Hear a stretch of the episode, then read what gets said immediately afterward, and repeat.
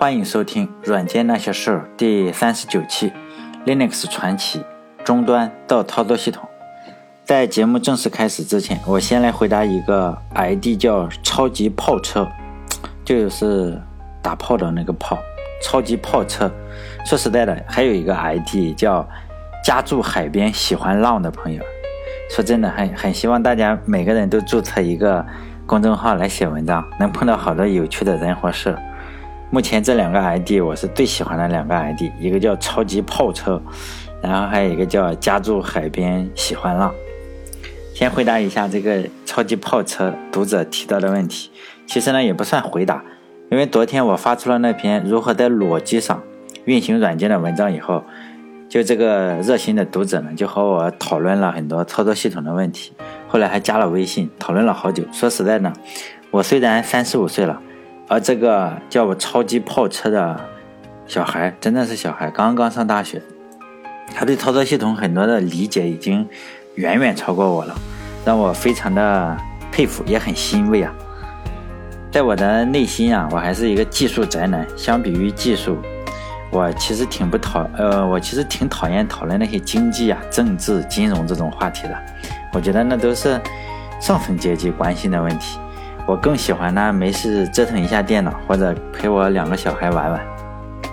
我跟这个超级炮车讨论的问题其实也很简单，也很有趣。我觉得很有趣，就是说如何你编译一个软件，让这个软件可以不借助操作系统运行。就上一个节目就这个意思，然后他就提出了这个问题，我觉得也非常的好。比比方说呢，我们从网上下载一个游戏，比如说魔兽争霸或者什么游戏的话，如果没有 Windows 操作系统。是不是我们没办法让这个游戏运行起来？对啊，你没办法，你下载了之后，你没有操作系统，你就没法让它运行，因为这个软件是要借助操作系统才能装上，然后游戏才能运行。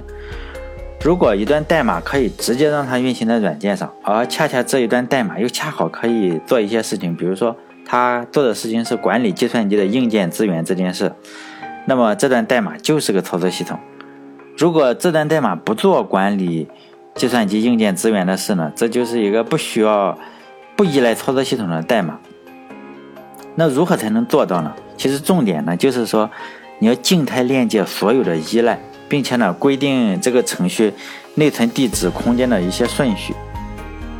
因为现在我们，呃，基本上程序员开发的都是非常高层的东西，比如说很很不接近底层了，就是我们都是用 IDE 集成开发环境来开发软件，所以。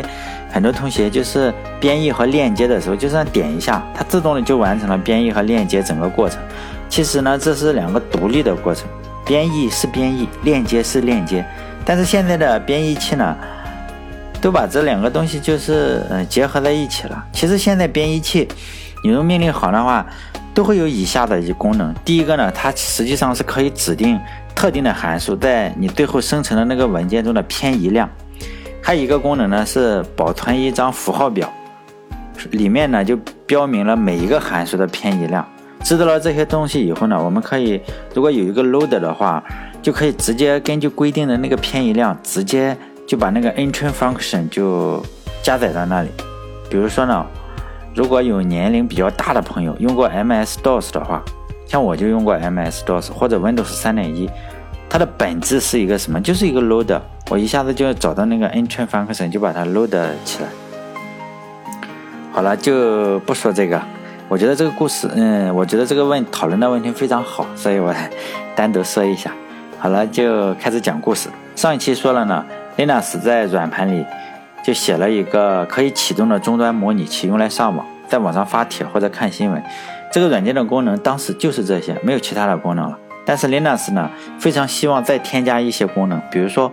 它从网上下载或者上传一些文件，但是呢，这个目前这个终端仿真器是没法完成这个任务的，因为如果你这个软盘想要存储文件的话，需要一个文件系统。现在我们都知道一些文件格式、文件系统，比如说 Windows 上常用的文件格式就是 NTFS 格式或者 FAT32。Linux 常用的格式，比如说有 EXT4 等等。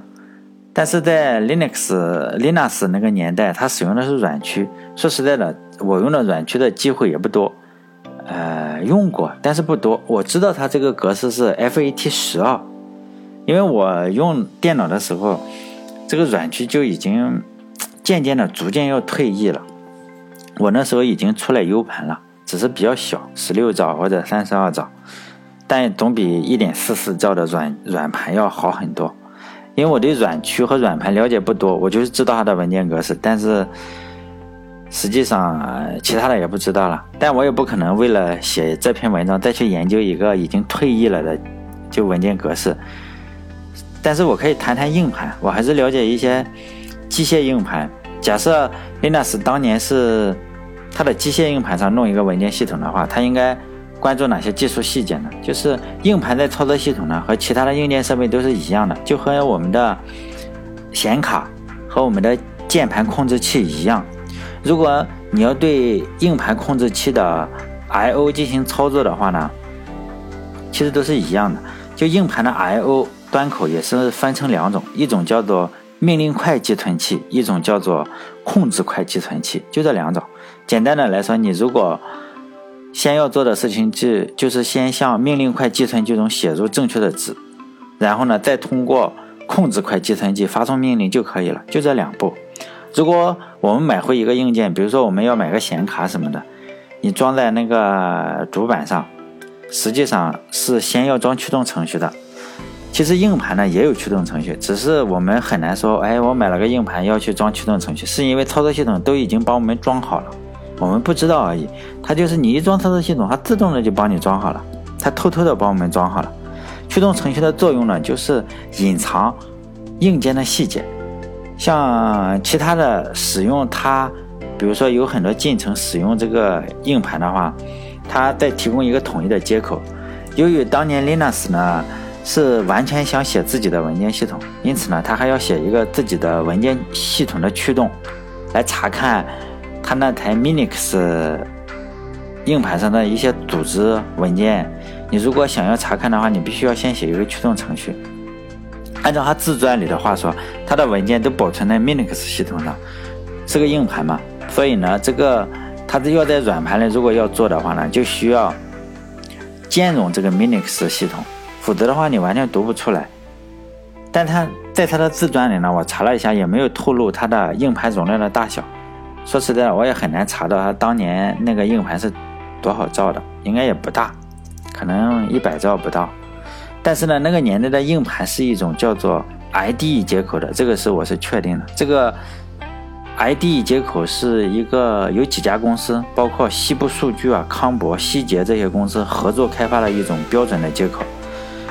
呃，可能那个时候呢，还现在我们都使用 SATA 接口，那时候还没有。为了区别呢，Linux 那个年代的接口我们称之为并口硬盘，现在的呢我们称之为串口硬盘。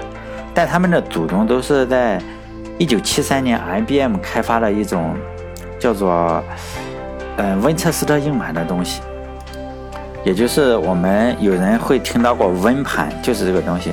现在在很多地方呢仍然可以看到。嗯，看驱动文件，比如说，尤其是很多开源的系统，如果你看到有一个驱动文件叫 Winchester，就这么个驱动文件的话，这个不用想，百分之九十九就是这个硬盘驱动，因为它都是有历史遗留问题嘛。以前那个技术叫温彻斯特技术，是 IBM 搞的。我大体就讲了一下硬盘，有了硬盘以后，我们再说一下文件系统，比如说 FAT 三十二、NTFS 这种。就是文件系统。当年 Linux 呢需要兼容的是一个 Minix 文件系统。我在维基百科上看了一下，这个 Minix 文件系统也不是自己独创，它当年就是学习 Unix 文件系统的东西。但对这个 Minix 我也没用过，肯定也不懂。但是我可以以 F 呃就是 FAT 三十二格式来代替。我觉得整个文件系统跟我们书教科书上学的一样，虽然不同的名字，但是本质差别不大。所以我就先说一个大概，比如说我们现在就是 RPG 游戏嘛，想一想，如果我们是 Linux 的话，碰到这个情况应该怎么做？如果你要做一个文件系统呢，从大的方面我们要考虑搞定几件事情，就是说，你第一个呢就要有地方记录硬盘扇区使用的情况，第二就是有地方要记录哪个文件占用了哪个扇区，第三呢你要有地方存放文件的索引，你要查找的时候要方便。总结成一句话来说呢，这件事情，Linux 做了一件什么事情？就是他做了一套方法。这套方法呢，就是用于存储、组织和管理计算机文件数据的一套方法。就文件系统就是这么件事情，它呢还是要兼容 Linux。为了开发这个文件系统呢，我们这个可爱的 Linux 同学呢，就整个放弃了他所有的社交活动，生活就只剩下了吃饭、编程、睡觉，吃饭、编程、睡觉。花了好几个月的时间，他在自传里自己说，整个夏天他除了编程什么也没干，才终于搞定了这个文件系统和 shell。期间呢，他也沮丧过很多次。从他自己的自传里，我可以挑出一些故事来讲一讲，讲一讲这个 Linux。当年激情燃烧的岁月，以表达我对 Linux 无限的敬佩。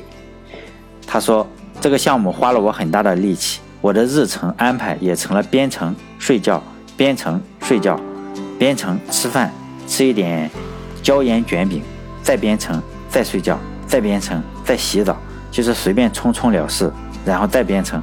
随着项目逐渐完善，我意识到它越来越像一个操作系统了，于是我改变了想法。”不再把它当成一个改进型的终端仿真程序，而是一个可运行的操作系统。既然它的功能已经如此之多，那么只需要再加把劲，它就能破茧成蝶了，变成一个操作系统。每当我看到这一段的时候，我就非常的感慨，就真的是纯粹是为了兴趣搞文件系统搞什么的，然后最后就搞出来了一个操作系统。对于喜欢编程的来说，这个编程是世界上最有趣的事情，对不喜欢编程的人来说，这个可能是世界上最无聊的事情。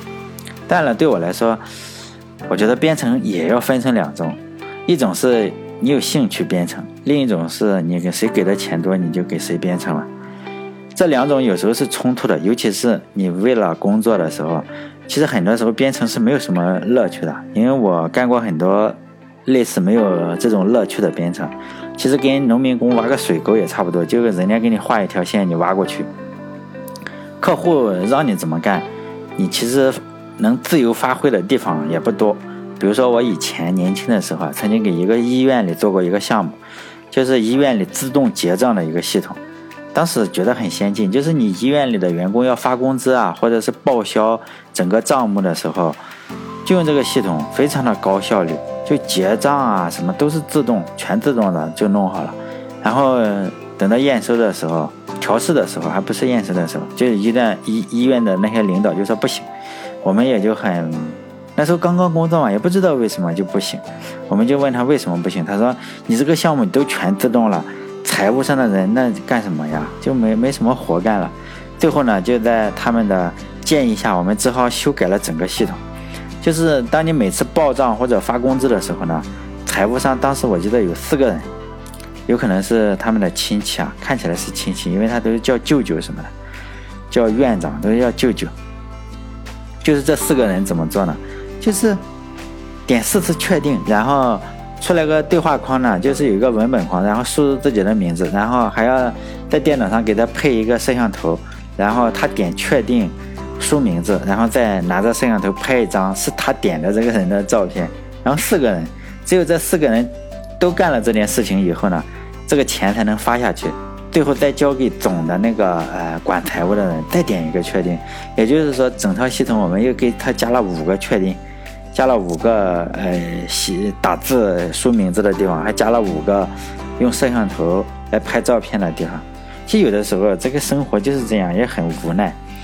有时候我想想，我也是，就 就是为了混口饭吃嘛。人家让你怎么改你就怎么改，否则的话，你这个系统人家也不给你钱。可能是因为我在现实中有时候也经常碰到这种客户，就是比较蹂躏嘛，所以我也有时候想想，哎，可能我热衷于技术，有点是躲避现实的感觉吧。当然我也不知道，但是实际上我还是真心觉得编程很有意思。有时候调试整个 bug 的时候，调试半天，然后突然找出了这个 bug，那个感觉还真是很爽。我也很热衷于学习新的东西啊，各种有用的、没用的编程知识、编程故事也知道了一大堆。所以呢，我就写这个公众号来告诉一些后来者。如果有人喜欢听的话，我还是感觉到比较高兴。虽然这个公众号的人也很少。最后呢，我前一段时间我是学习。怎么录视频嘛？结果录的还是太差了，因为各种录屏软件我也不会用，我就就是只会普通的录屏，而且废话也太多。我有一个就是为期五年的视频录制计划，就我打算把我知道的这些编程知识呀，都录成视频，就打算放三个地方。第一个呢，放百度网盘上，因为这个可以下载，你可以看的比较清楚一点。因为我都是弄的七二零 P 或者是一零八零 P 的，你可以下载的话，如果有人看的话，可以下载。第二个是 B 站。就哔哩哔哩这个网站，很多人还不知道哔哩哔哩这个网站。这个网站的好处就是它没有没有广告，然后还有一个是腾讯视频。之所以放腾讯视频呢，是因为你如果在微信公众号里要添加视频链接的话，它它只支持就是腾讯视频。